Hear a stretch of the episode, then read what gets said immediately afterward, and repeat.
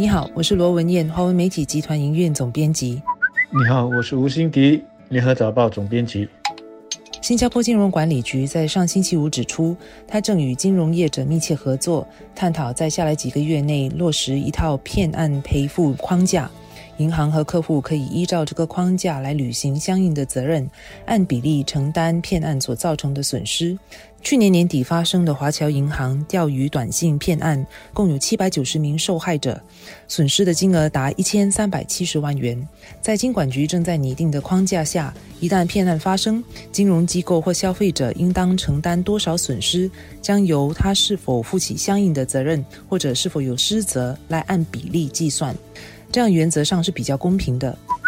当骗案发生而受害人获得全额赔付的时候，听起来好像是很有人情味、很值得鼓励的一件事情。但其实，如果我们深入的去想，这个成了一种常态之后，其实对大家都很不公平，而且还可能会导致更多骗案的发生。首先，这会让消费者或者是银行的存户忽略了自己的责任，而降低了自己该有的一种警觉心。另外呢，我们也不要忘记，银行它也是有股东的。如果银行的存户都不需要去分担什么责任，那么股东的利益最终就受到了侵蚀。另外呢，犯罪集团也可能因为受害人获得全额的这个赔付，他就会跟存户来串通，用这个方法来骗取银行的钱。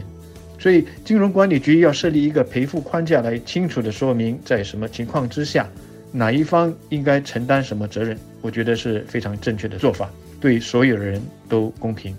华侨银行这次的这种处理法，全额的赔付应该被当成是一种例外，而不是先例。不过，所有的诈骗案案情不一。比较复杂的不一定是能够应用框架就能解决的，因此这个框架和指导原则应当也需要设立一个裁判或者是仲裁的一个机制，包括由哪个第三方来裁决银行或消费者应当承担多少损失等等。另外，监管局也可能需要考虑到不同的消费者和客户对科技和网络银行的熟悉程度不一。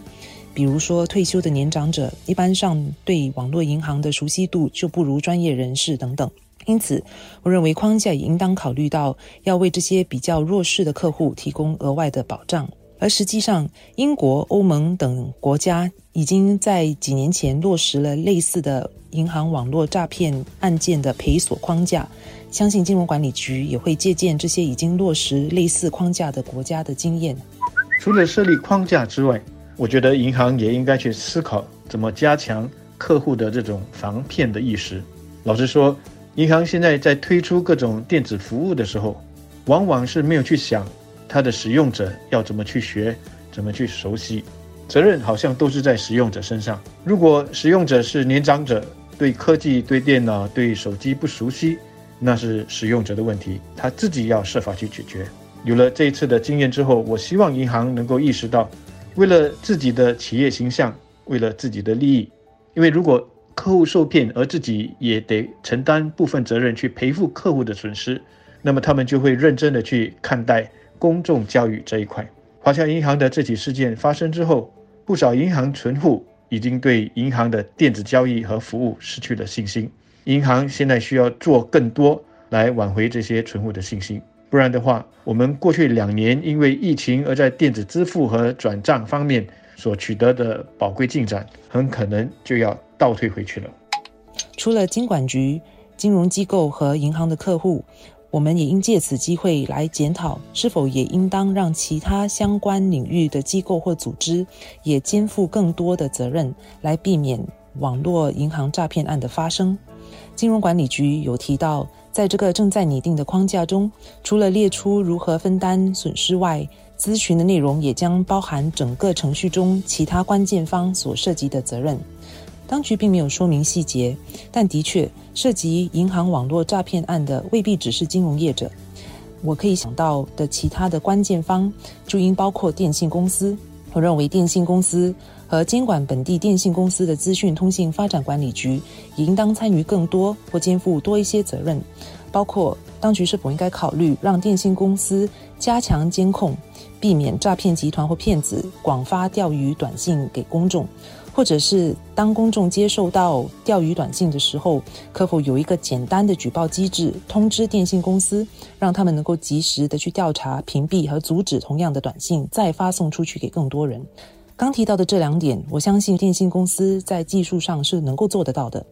我完全同意文燕所提到的这一点。我自己在读新闻的时候就很纳闷，为什么我们的电信服务公司在这个事件上好像一副事不关己的样子？所以我很希望。金融管理局这一次所设立的框架，也应该把电信公司所应该扮演的角色，以及他所可能需要分担的责任，包括赔付的责任，也把它列清楚。你知道，过去如果有什么命案呢，或者是严重的犯罪事件发生的时候，总会有有关当局的人出来说：“哦，我们不容许这样的事情再发生，我们一定会竭尽全力查一个水落石出，把罪犯呢逮捕归案。